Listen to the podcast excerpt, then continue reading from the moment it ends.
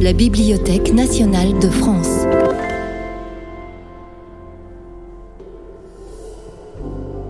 Les portraits de la BNF, Marcel Proust et la recherche du temps perdu par Guillaume Faux.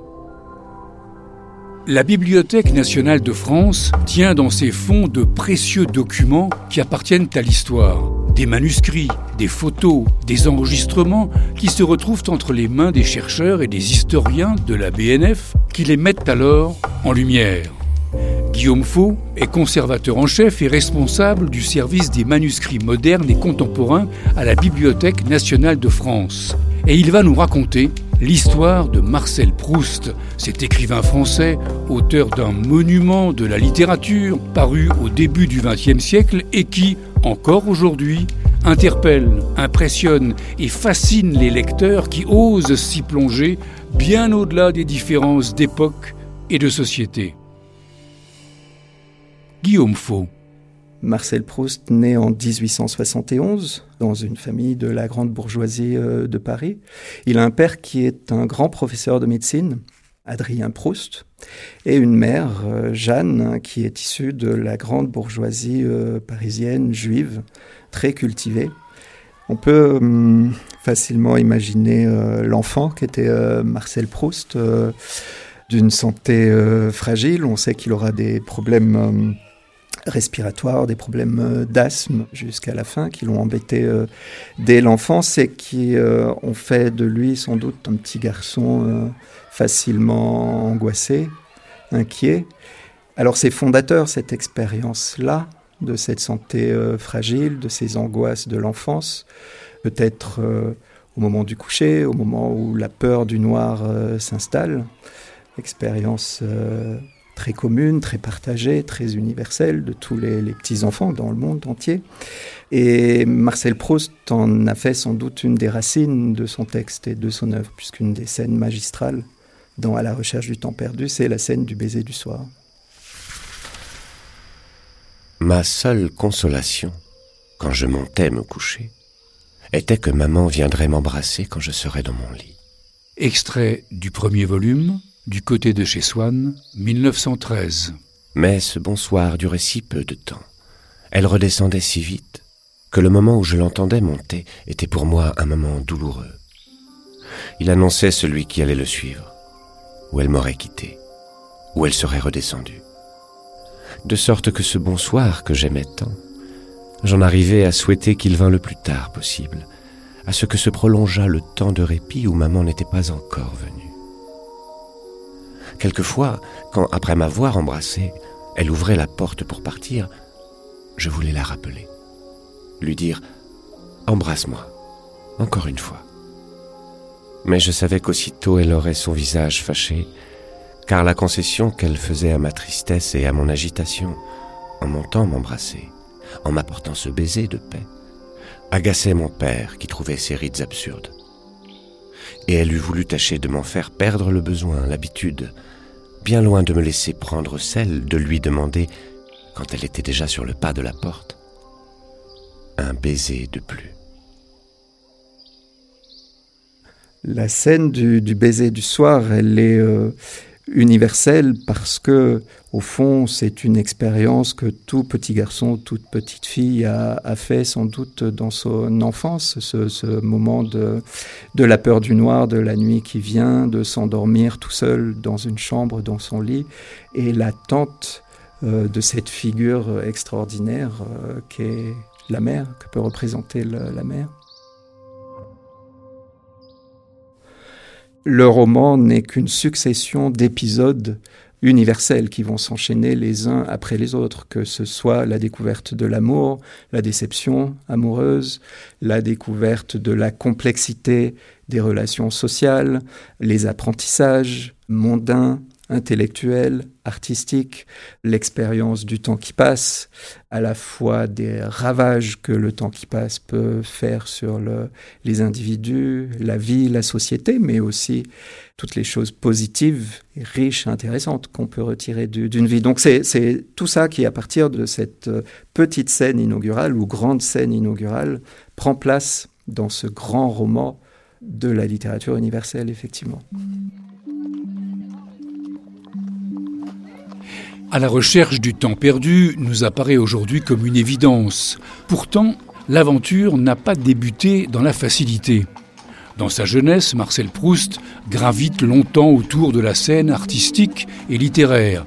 Il publie des critiques dans la presse, un recueil de poésie, des traductions, mais les années filent. Marcel Proust a déjà 40 ans et n'a toujours pas fait son entrée en littérature, alors que le premier volume de son roman est déjà prêt. Guillaume Faux. Marcel Proust euh, commence véritablement à, réfléchir à la recherche du temps perdu, à écrire hein, les premières notes. Donc en 1908, il avance dans la rédaction et euh, au début des années 1910, il a l'idée de contacter plusieurs éditeurs ça n'est qu'un auteur qui a commis quelques articles. Hein. Il n'a pas la surface éditoriale sociale suffisante pour s'imposer d'emblée auprès d'un éditeur. Et il n'essuie que des refus. Il essuie des refus et donc il a l'idée de, faire paraître le livre, mais à compte d'auteur, c'est-à-dire qu'il va lui-même financer la fabrication du livre. Et c'est comme cela que du côté de chez Swann va paraître chez Grasset dans une première édition en 1913. Donc avant la Première Guerre mondiale.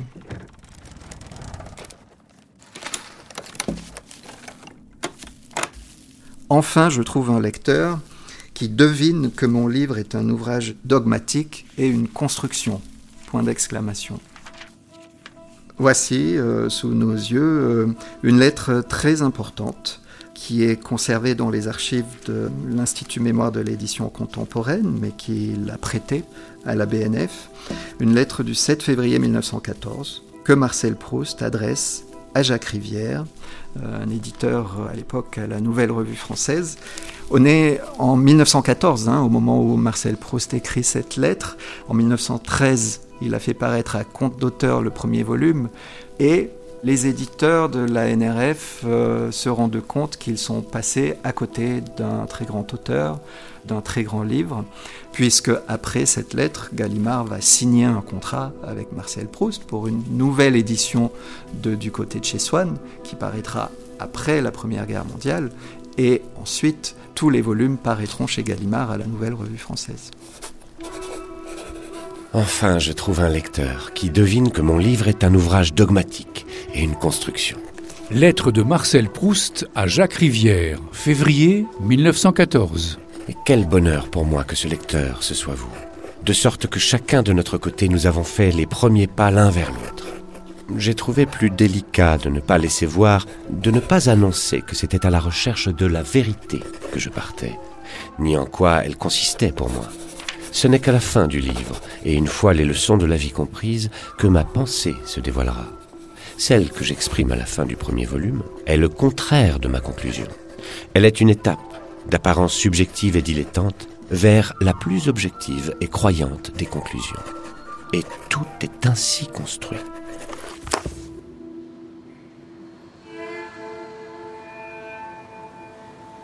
En 1914, la France s'engage dans une guerre qui va durer quatre ans. Marcel Proust est réformé et vit dans ce qu'il appelle une angoisse de la guerre il opère alors de nombreuses modifications dans ses travaux d'écriture. Pendant cette période, l'activité éditoriale est mise entre parenthèses, mais en 1918, à la sortie de la guerre, le deuxième tome de la recherche paraît enfin, à l'ombre des jeunes filles en fleurs, qui reçoit le prix Goncourt l'année suivante. Les éditions Gallimard accompagnent désormais Proust qui va livrer au fil des années une œuvre pharaonique. À la recherche du temps perdu est un texte immense qui comprend euh, plusieurs volumes, sept dans l'édition euh, courante du texte, plusieurs milliers de pages. Et on comprend bien que Marcel Proust a écrit ce texte sur une grande amplitude chronologique, sur plus de 15 ans hein, d'une vie de travail. Les premières idées, il les note en 1908. Il met la dernière main euh, en 1922, juste avant de mourir, et le dernier volume ne paraîtra de façon posthume, donc après la mort de Marcel Proust, qu'en 1927.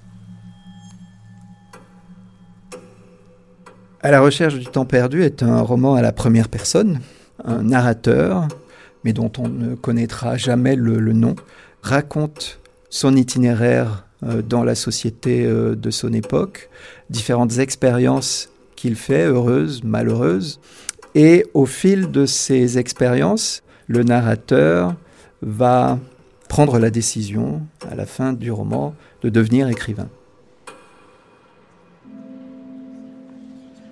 Sauf que pour mettre en scène cette idée-là, il déploie un ensemble d'aventures, d'anecdotes, de scènes, d'épisodes, de personnages extraordinaires. C'est un texte d'une profondeur, d'une émotion, d'une drôlerie. Et pour le lecteur qui se lance dans cette lecture, c'est une longue aventure aussi, de plusieurs semaines ou de plusieurs mois pour les plus rapides, parfois de plusieurs années pour certains lecteurs. On n'y arrive pas du premier coup. Et puis, on y revient à un autre moment dans la vie. Et là, on se replonge depuis le début dans cette aventure et on peut aller jusqu'au bout. Mais c'est une expérience. On y entre comme dans une grande maison euh, dont on ne connaît pas tout de suite toutes les pièces. C'est un texte très profond, très formateur qui, laisse des traces qu'on n'oublie pas et qui vous accompagne euh, toute une vie.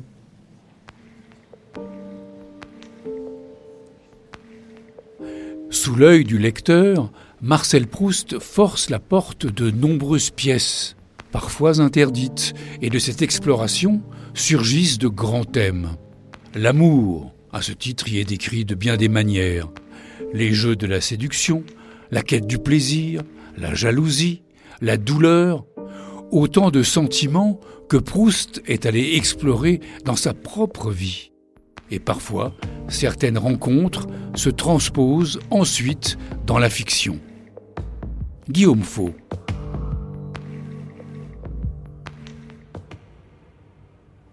Il y a une rencontre euh, très importante dans la vie de Marcel Proust qu'il fait à Cabourg au début des années 1910 euh, au Grand Hôtel de Cabourg, il y a des chauffeurs hein, de taxi euh, qui sont là pour promener les clients euh, dans la région.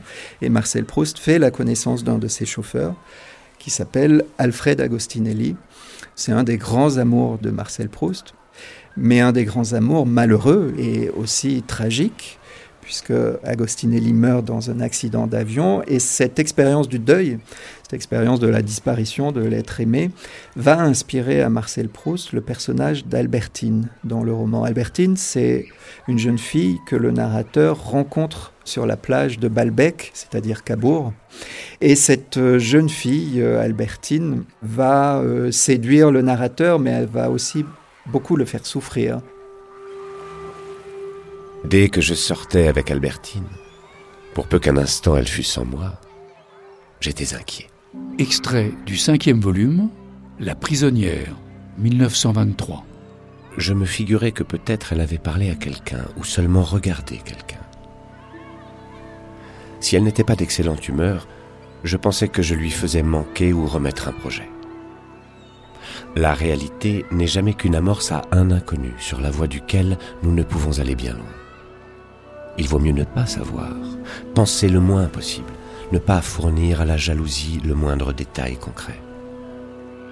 Malheureusement, à défaut de la vie extérieure, des incidents aussi sont amenés par la vie intérieure. À défaut des promenades d'Albertine, les hasards rencontrés dans les réflexions que je faisais seul me fournissaient parfois de ces petits fragments de réel qui attirent à eux, à la façon d'un aimant, un peu d'inconnu qui, dès lors, devient douloureux. On a beau vivre sous l'équivalent d'une cloche pneumatique, les associations d'idées, les souvenirs continuent à jouer. Mais ces heures internes ne se produisaient pas tout de suite. À peine Albertine était-elle partie pour sa promenade que j'étais vivifié, fût-ce pour quelques instants, par les exaltantes vertus de la solitude. Cette jeune femme dont il tombe amoureux et dont il va finalement lui aussi être amené à se détacher dans le roman, comme Marcel Proust s'est détaché d'Alfred Agostinelli. On voit bien que cette porosité entre la biographie, la vie de Marcel Proust et le roman qu'il est en train d'écrire se joue particulièrement à cette période charnière du deuil. Il y a ce passage du masculin au féminin entre l'expérience biographique et le roman. Ce personnage magnifique hein, d'Albertine, qui est un des grands moments de la littérature, de la jalousie, de l'amour euh, et de l'impossibilité de l'amour, est inspiré par euh, Alfred Agostinelli. Quand le personnage d'Albertine évoque une histoire passionnelle, tourmentée entre deux adultes, il y a dans le roman un autre personnage féminin, celui de Gilberte, qui convoque, lui, l'amour sous la forme de son apprentissage à l'heure de l'enfance. Guillaume Faux. Alors, il y a dans À l'ombre des jeunes filles en fleurs, le deuxième volume de la recherche du temps perdu, une évocation de Gilberte, le personnage d'une petite fille qui est au fond le premier amour du narrateur, après celui qu'il porte à sa mère finalement. Mais c'est la, première expérience euh, amoureuse qu'il fait euh, dans son enfance. Gilberte est la fille de Swann, un des personnages centraux du roman. Donc c'est un épisode clé, c'est celui de la première initiation amoureuse, sentimentale, érotique ou euh, aux Champs-Élysées, lors d'une promenade, alors qu'ils sont assis euh, côte à côte, ces deux euh, petits-enfants, finalement, arrivent à, mettre en œuvre une forme de séduction érotique entre eux, alors tout à fait innocente et voilà, sans conséquence, mais déjà une première expérience du désir et du plaisir que l'on peut avoir à désirer voilà, un autre être. Je l'aperçus tout de suite, sur une chaise, derrière le massif de laurier. C'était pour ne pas être vu de ses amis. Extrait d'À l'ombre des jeunes filles en fleurs, 1918. M'approchant de Gilberte, qui, renversée sur sa chaise, me disait de prendre la lettre et ne me l'attendait pas, je me sentis si attiré par son corps que je lui dis Voyons, empêchez-moi de l'attraper. Nous allons voir qui sera le plus fort. Elle l'a mis dans son dos. Je passai mes mains derrière son cou, en soulevant les nattes de ses cheveux qu'elle portait sur les épaules. Nous luttions, arc-boutés. Je tâchais de la tirer, elle résistait. Ses pommettes enflammées par l'effort étaient rouges et rondes comme des cerises. Elle riait comme si je l'eusse chatouillée. Je la tenais serrée entre mes jambes, comme un arbuste après lequel j'aurais voulu grimper. Et au milieu de la gymnastique que je faisais, sans qu'en fût à peine augmenté l'essoufflement que me donnait l'exercice musculaire et l'ardeur du jeu, je répandis, comme quelques gouttes de sueur arrachées par l'effort, mon plaisir, auquel je ne pus pas même m'attarder le temps d'en connaître le goût. Aussitôt je pris la lettre. Alors, Gilberte me dit avec bonté, Vous savez, si vous voulez, nous pouvons lutter encore un peu. Peut-être avait-elle obscurément senti que mon jeu avait un autre objet que celui que j'avais avoué, mais n'avait-elle pas su remarquer que je l'avais atteint? Gilberte, c'est un épisode euh, purement littéraire qui sert à, Marcel Proust à proposer une sorte de, tour de force comme ça, d'évocation des amours euh, enfantines, mais d'une façon tout à fait originale et tout à fait forte. Hein. Ce sont des amours enfantines qui sont décrites de façon très, très touchante, très précise, très, très directe. L'épisode de Gilberte, voilà, c'est l'épisode du premier amour tel qu'un enfant, tel que tout enfant peut le connaître, et qui est magnifiquement présenté et rendu sensible par, Proust.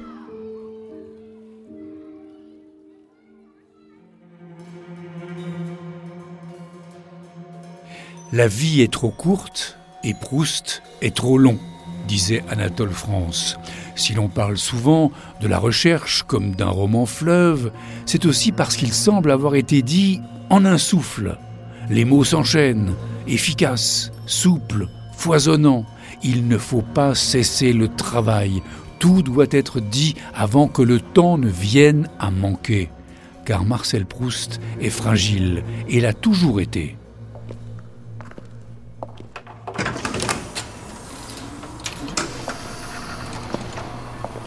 Il y a un manuscrit euh, particulièrement euh, important dans le fonds Marcel Proust à la BNF, c'est le manuscrit des 75 feuillets. Et lorsqu'on a vu arriver ce manuscrit, plusieurs choses nous ont intrigués, et notamment des taches grisâtres réparties sur plusieurs euh, feuillets, comme si de la poussière ou de la suie s'était déposée sur le papier. On a décidé de faire analyser ces traces la composition de ces traces était euh, similaire à celle de la poudre Le Gras. C'était une poudre qui était utilisée à l'époque de Marcel Proust pour soulager les crises d'asthme. Il faut imaginer qu'à la recherche du temps perdu est le texte écrit par un auteur qui court après le temps, qui se sait fragile, qui a du mal à respirer, qui va passer euh, de plus en plus de temps couché dans son lit, euh, dans sa chambre à coucher, parce qu'il n'a plus la force de sortir et qu'il est trop fragile. C'est dans la maladie que nous nous rendons compte que nous ne vivons pas seuls, mais enchaînés à un être d'un règne différent, dont des abîmes nous séparent, qui ne nous connaît pas et duquel il est impossible de nous faire comprendre notre corps. Extrait du troisième volume, Le côté de Guermantes, 1921. Quelques brigands que nous rencontrions sur une route, peut-être pourrons-nous arriver à le rendre sensible à son intérêt personnel, sinon à notre malheur. Mais demander pitié à notre corps, c'est discourir devant une pieuvre pour qui nos paroles ne peuvent pas avoir plus de sens que le bruit de l'eau, et avec laquelle nous serions épouvantés d'être condamnés à vivre.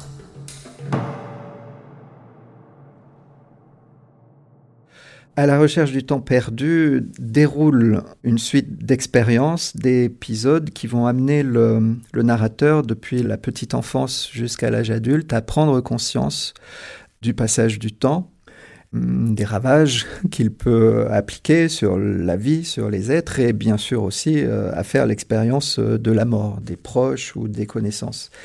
Cette euh, expérience du temps, elle est euh, très importante, elle est fondatrice pour la décision de devenir écrivain, parce qu'au fond, le narrateur décide de devenir écrivain pour surmonter le temps, pour dépasser la mort et pour euh, mettre à l'abri du temps et de la mort des moments de la vie particulièrement réussis, qui sont détenteurs d'une forme de vérité qu'il s'agit de faire passer à la postérité.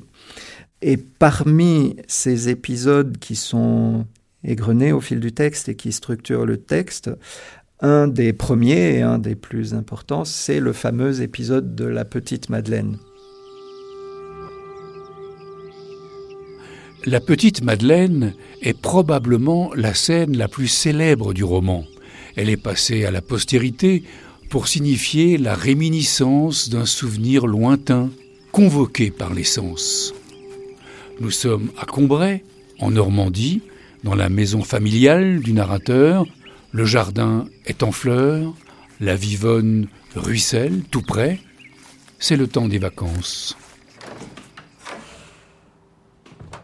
Comme je rentrais à la maison, ma mère, voyant que j'avais froid, me proposa de me faire prendre, contre mon habitude, un peu de thé.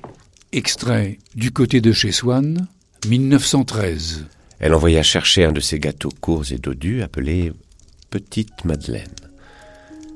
Et bientôt, machinalement, je portais à mes lèvres une cuillerée du thé où j'avais laissé s'amollir un morceau de madeleine. Mais à l'instant même où la gorgée mêlée des miettes du gâteau toucha mon palais, je tressaillis, attentif à ce qui se passait d'extraordinaire en moi. Et tout d'un coup, le souvenir m'est apparu. Ce goût, c'était celui du petit morceau de madeleine que le dimanche matin, à Combray, quand j'allais lui dire bonjour dans sa chambre, ma tante Léonie m'offrait après l'avoir trempé dans son infusion de thé ou de tilleul. La vue de la petite Madeleine ne m'avait rien rappelé avant que je n'y eusse goûté. Peut-être parce que de ces souvenirs abandonnés si longtemps hors de la mémoire, rien ne survivait. Quand d'un passé ancien rien ne subsiste, après la mort des êtres, après la destruction des choses, seule l'odeur et la saveur restent encore longtemps, comme des âmes, à se rappeler, à attendre, à espérer, sur la ruine de tout le reste, à porter sans fléchir, sur leurs gouttelettes presque impalpables, l'édifice immense du souvenir. Cette simple sensation gustative suffit à ressusciter tout le passé. C'est la grande théorie proustienne euh, de la supériorité de la sensation sur l'intelligence. C'est-à-dire que la mémoire euh, revient à l'occasion d'une sensation mieux et plus fraîche, plus vive, plus précise que euh, si l'on cherche à retrouver de façon volontaire et rationnelle tel ou tel souvenir du passé. On parlait du baiser du soir, du, baiser de la mer, il y a cet épisode de la Madeleine, il y a euh, des événements de la vie quotidienne ou de la vie sociale euh, très très simples et qui sont des éléments qui forcément résonnent en chacun d'entre nous, si bien que aujourd'hui, tous les lecteurs peuvent dire ah oui ça c'est ma Madeleine, c'est ma Madeleine de Proust parce que voilà on a euh, tous un, élément sensitif, sensoriel, sensuel qui nous permet de ressusciter le passé.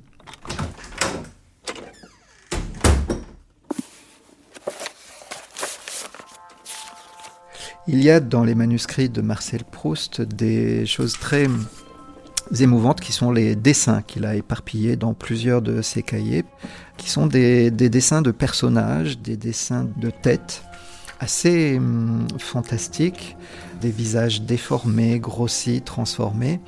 Et au fond, ces sortes de silhouettes impossibles, de visages euh, qui ont une sorte d'inquiétante étrangeté lorsqu'on les regarde sur le papier, ne sont pas sans évoquer l'épisode du bal de tête à la fin de la recherche du temps perdu, c'est-à-dire cette scène très importante au cours de laquelle le héros, invité chez les Guermantes, une grande famille aristocratique, prend conscience du passage du temps et des ravages du temps sur le, le visage des personnes qu'il a connues et que une fraction de seconde, il ne reconnaît pas tellement ils sont devenus méconnaissables des années après.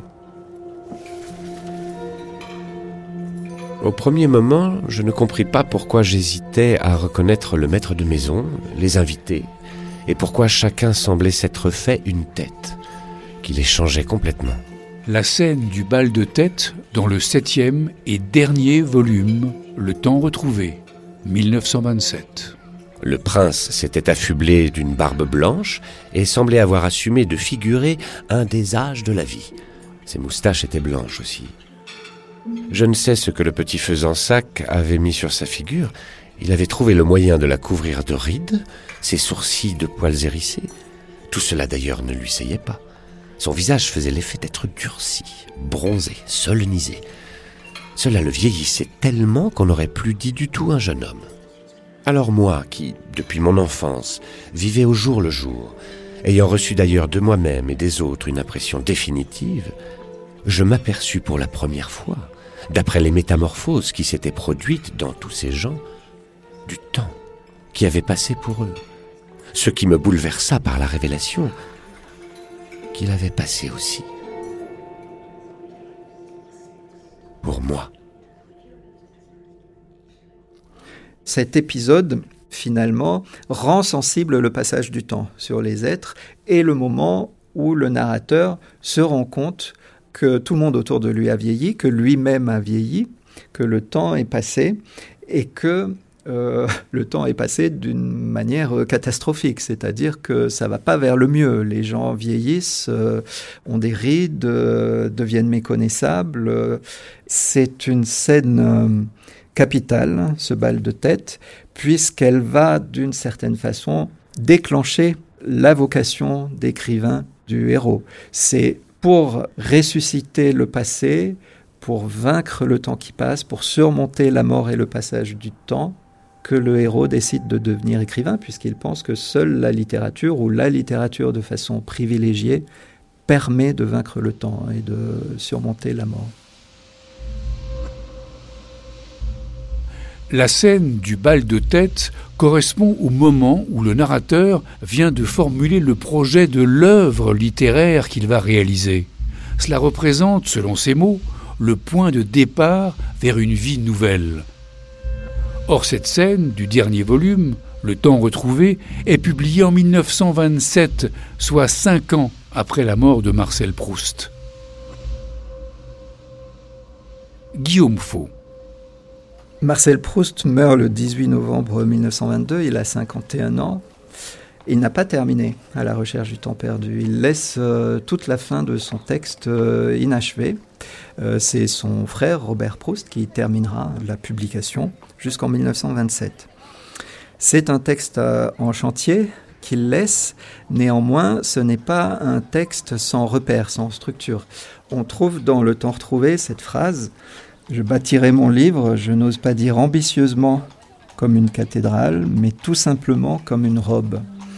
C'est une phrase frappante parce qu'elle reprend deux images deux métaphores, celle de la cathédrale, celle de la robe, que Marcel Proust a utilisée à plusieurs reprises hein, pour faire comprendre son roman. Et au fond, cette image de la cathédrale et de la robe, c'est-à-dire d'un objet qu'on bâtit, fait comprendre la structure d'ensemble de la recherche du temps perdu. C'est un texte très structuré qui n'est pas écrit au hasard de la plume. Et on sait aujourd'hui que Marcel Proust avait dès les premières années pendant lesquelles il a commencé à écrire son roman, l'idée précise du but vers lequel il voulait euh, tendre. On sait même précisément qu'il a écrit le début et la fin à peu près au même moment, c'est-à-dire au début des années 1910. Il meurt en 1922, 12 ans plus tard. Entre ces deux dates, 1910 et 1922, voilà, il y a tout l'espace d'une vie pour euh, écrire le roman entre le début et la fin qu'il avait euh, à l'esprit très précisément d'emblée. Longtemps, je me suis couché de bonne heure. Les premiers mots à la recherche du temps perdu, 1913. Parfois, à peine ma bougie éteinte, mes yeux se fermaient si vite que je n'avais pas le temps de me dire ⁇ je m'endors ⁇ Et une demi-heure après, la pensée qu'il était temps de chercher le sommeil m'éveillait. Je voulais poser le volume que je croyais avoir encore dans les mains et souffler ma lumière. Je n'avais pas cessé en dormant de faire des réflexions sur ce que je venais de lire, mais ces réflexions avaient pris un tour un peu particulier. Il me semblait que j'étais moi-même ce dont parlait l'ouvrage. Une église, un quatuor, la rivalité de François Ier et de Charles Quint. Cette croyance survivait pendant quelques secondes à mon réveil. Elle ne choquait pas ma raison, mais pesait comme des écailles sur mes yeux et les empêchait de se rendre compte que le bougeoir n'était plus allumé.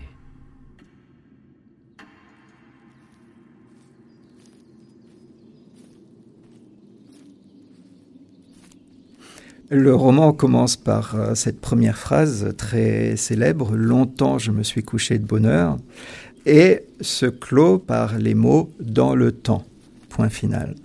La dernière phrase de la recherche du temps perdu marque le moment où le héros pris la décision de devenir écrivain.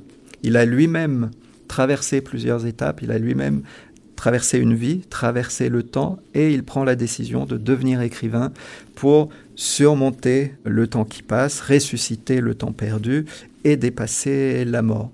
Et le lecteur qui a accompagné pendant des milliers de pages le héros à travers cette aventure, à la toute fin du roman, fait cette boucle hein, avec le narrateur et ah, il y a une petite euh, alerte. Oui, tiens, ce mot temps, je m'en souviens, il apparaît euh, dès la première phrase. Longtemps, je me suis couché de bonheur.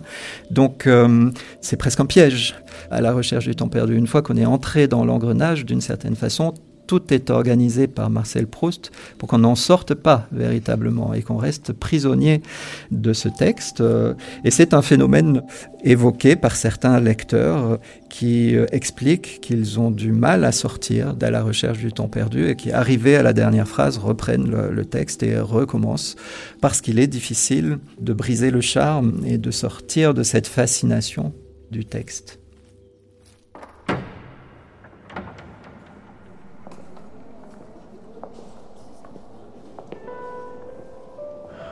Je venais de comprendre pourquoi le duc de Guermantes, dont j'avais admiré combien il avait peu vieilli, bien qu'il eût tellement plus d'années que moi, dès qu'il s'était levé et avait voulu se tenir debout, avait vacillé sur des jambes flageolantes. Les derniers mots du roman, 1927. Comme celle de ces vieux archevêques sur lesquels il n'y a de solide que leur croix métallique, et vers lesquels s'empressent de jeunes séminaristes gaillards. Je m'effrayais que les miennes fussent déjà si hautes sous mes pas. Il ne me semblait pas que j'aurais encore la force de maintenir longtemps attaché à moi ce passé qui descendait déjà si loin. Aussi, si elle m'était laissée assez longtemps pour accomplir mon œuvre, ne manquerais-je pas d'abord d'y décrire les hommes?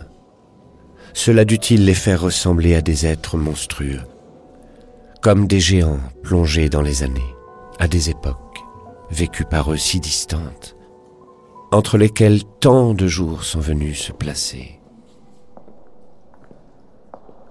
dans le temps.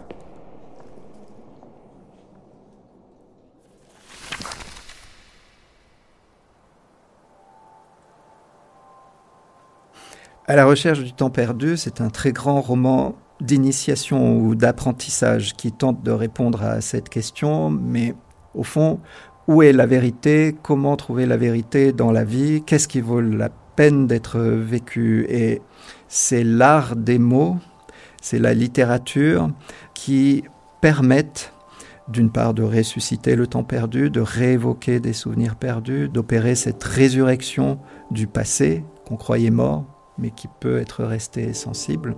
C'est un grand roman sur l'art, sur la littérature, sur les livres et sur ce qui les rend indispensables à une vie meilleure que si les livres et la littérature n'existaient pas.